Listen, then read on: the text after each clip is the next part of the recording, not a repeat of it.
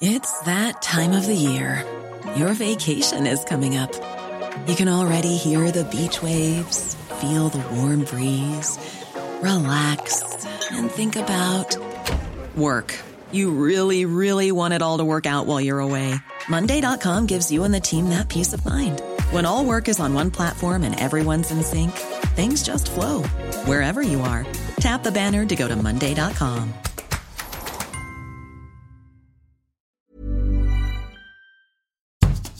Bonjour et bienvenue dans Podcasting, le podcast quotidien d'actualité du Grand Sud-Ouest. Chaque jour, suivez-nous à la découverte de l'information régionale avec les journalistes des médias indépendants qui sont nos partenaires. Je m'appelle Jean Berthelot de Lagleté.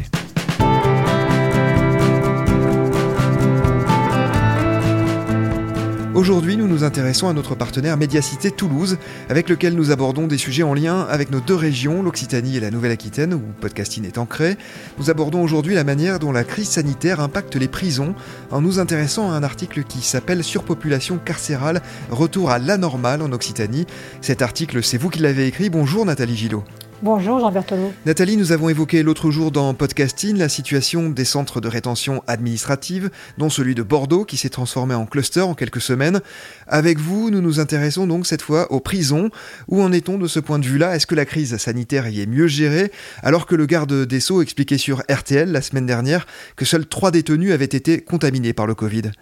Alors effectivement, le centre pénitentiaire de Cesse a été euh, considéré comme un cluster euh, fin, fin octobre, début novembre, puisque des dépistages massifs ont dû être opérés à, plusieurs reprises. donc la, gestion de, ces incarcérations pose problème quand, quand on a des contaminations massives qui surviennent, notamment dans des établissements comme celui de Seyss, qui est euh, tout à fait euh, surpeuplé encore à, l'heure actuelle. Euh, donc dans ce contexte de, contamination, c'est très délicat de pouvoir endiguer la propagation du virus. il faut rappeler que CES, enfin en tout cas la maison d'arrêt de CES compte 978 détenus pour 644 places. donc il a fallu opérer certains transferts euh, des détenus ont été transférés vers les maisons d'arrêt de, Montauban euh, ou d'autres euh, de la région pour permettre que les détenus qui étaient testés positifs soient isolés dans une cellule individuelle, puisqu'il faut bien se rendre compte que à l'heure actuelle, beaucoup de détenus sont par deux ou trois occupants par cellule. Donc évidemment, en cas de Covid, il faut trouver de la place pour que euh, les détenus euh, positifs soient euh, mis à l'isolement. Oui, on va y revenir bien sûr dans, quelques instants. Vous évoquez Seyss qui est en Occitanie, qui est précisément là où les trois personnes ont été contaminées, sans doute celle auxquelles faisait allusion Éric Dupont-Moretti. Au printemps dernier, lors du premier confinement, les prisons s'étaient largement vidées.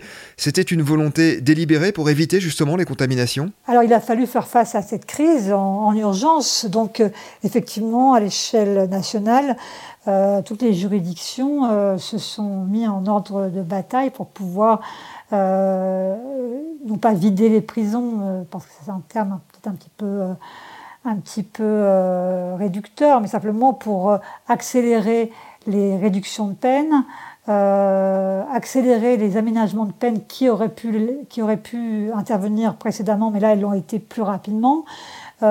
Donc des, réductions de peine également ont été octroyés. Euh, donc, en fait, on a géré, on a géré l'urgence euh, pour pouvoir euh, augmenter le nombre de, sortants.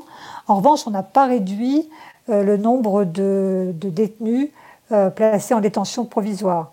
L'effet délestage dont on a parlé au printemps a surtout concerné donc les sortants de prison donc à travers ces mesures de réduction de peine et d'aménagement de peine. Ludlow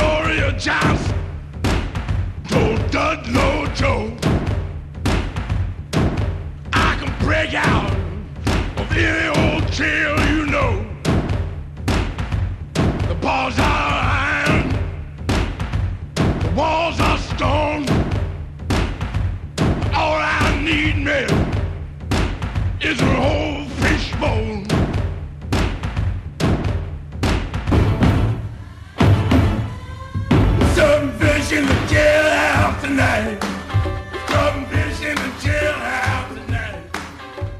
Alors cette fois, durant ce second confinement, et alors que la crise sanitaire est de nouveau une réalité, que se passe-t-il? Les prisons ont retrouvé le même taux d'occupation qu'avant le Covid?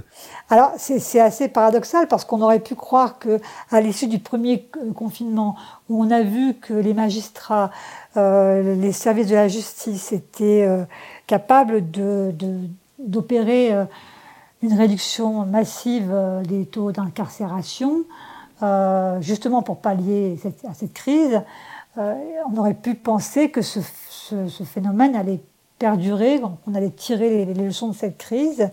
Euh, mais en fait, très rapidement, on s'est rendu compte que les taux de densité carcérale, euh, c'est-à-dire donc le nombre, donc c'est un ratio qui est défini par le rapport entre le nombre de détenus écroués et le, nombre de places opérationnelles. Ce ratio, eh inexorablement, est remonté semaine après semaine pendant l'été et également euh, en, septembre-octobre. Et donc au vu des derniers chiffres qui ont été communiqués en, octobre, on s'est rendu compte que euh, simplement on revient à des taux très élevés de densité carcérale et on n'a pas tiré bénéfice de cet effet délestage du printemps. Oui, on en vient là finalement au cœur hein, du problème et de votre article, la surpopulation carcérale elle-même. Un, mot d'abord sur les chiffres et sur ce qu'ils signifient, car le constat est loin d'être le même d'une région à l'autre.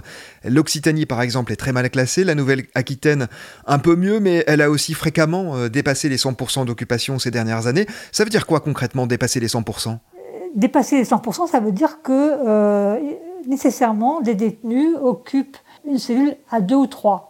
Euh, donc on parle principalement des maisons d'arrêt. Hein. ce sont les maisons d'arrêt qui sont visées par ce phénomène de densité, de, suroccupation carcérale qui est, qui est endémique depuis une quinzaine d'années euh, en France. Hein.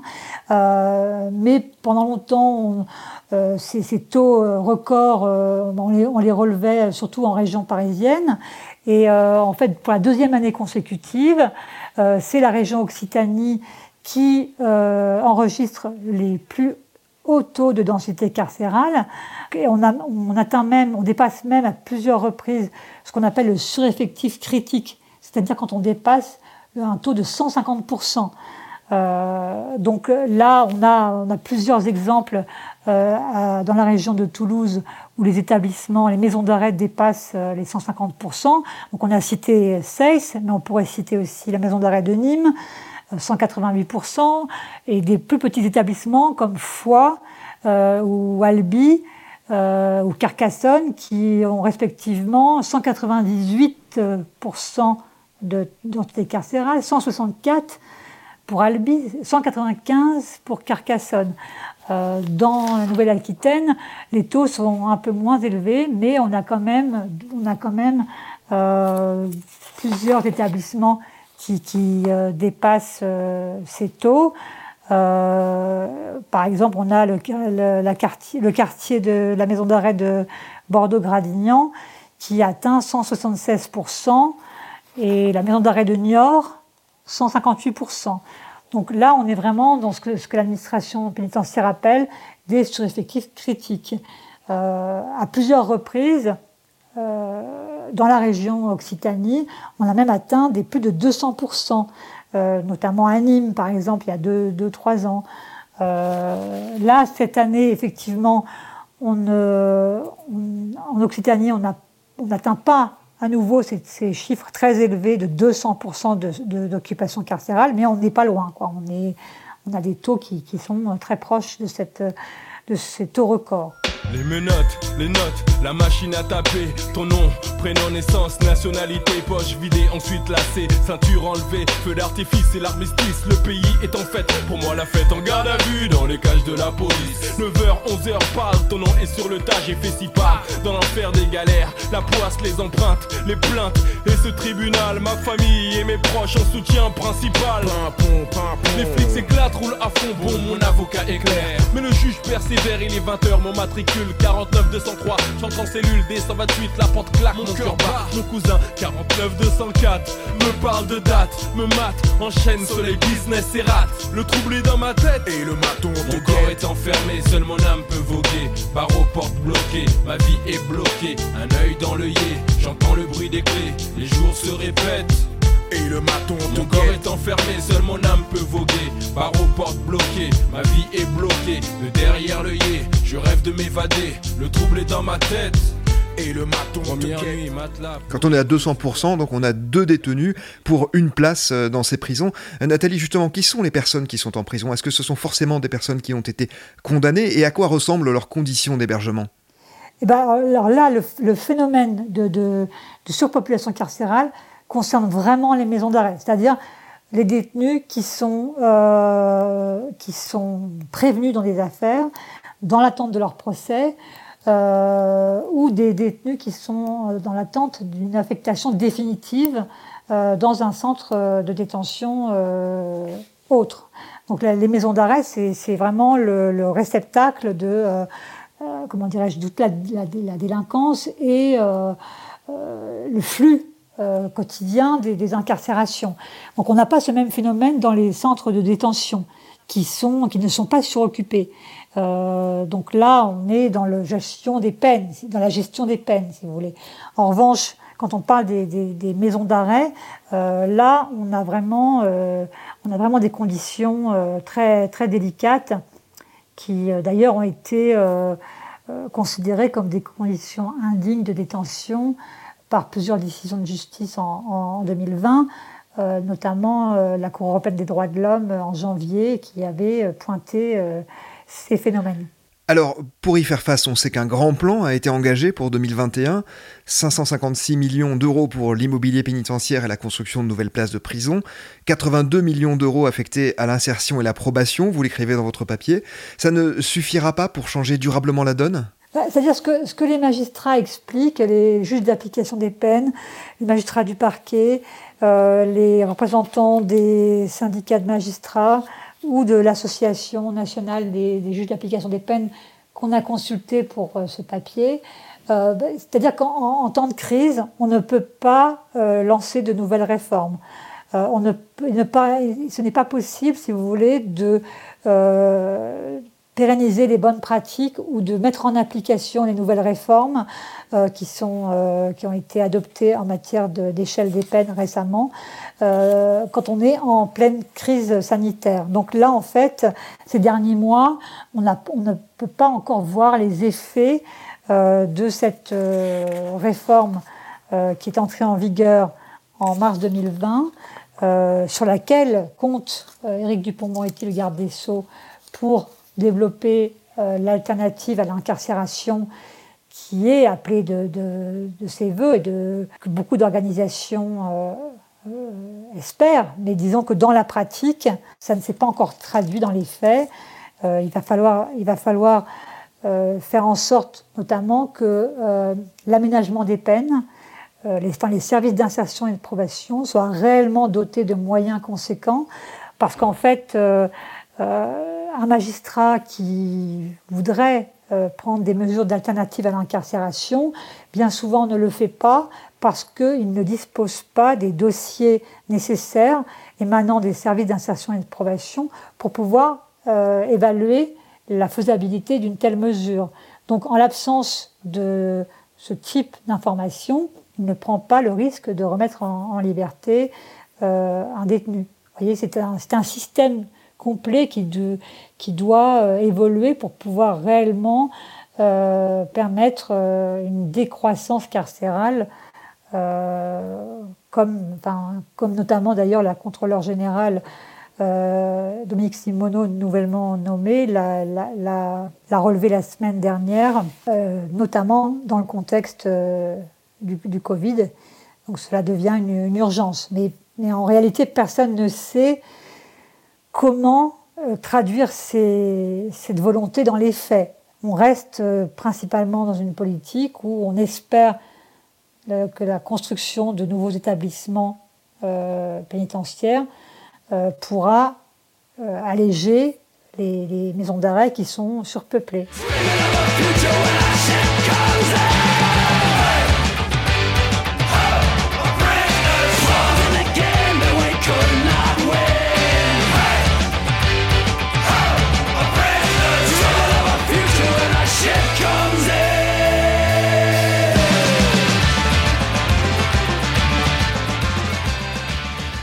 Nathalie, vous venez d'y faire allusion, vous avez rencontré un certain nombre d'acteurs des systèmes judiciaires et carcérales pour préparer votre papier.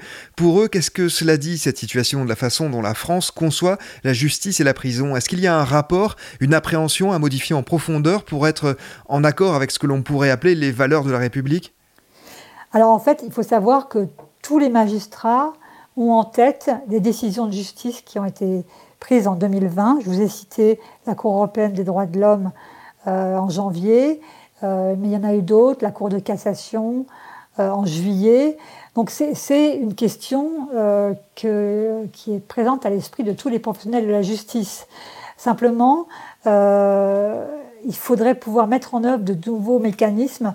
Ils appellent ça un mécanisme de régulation carcérale, c'est-à-dire qu'à chaque fois qu'un nouveau détenu entre, il faudrait prévoir un dispositif qui permette d'en faire sortir un dans chaque établissement.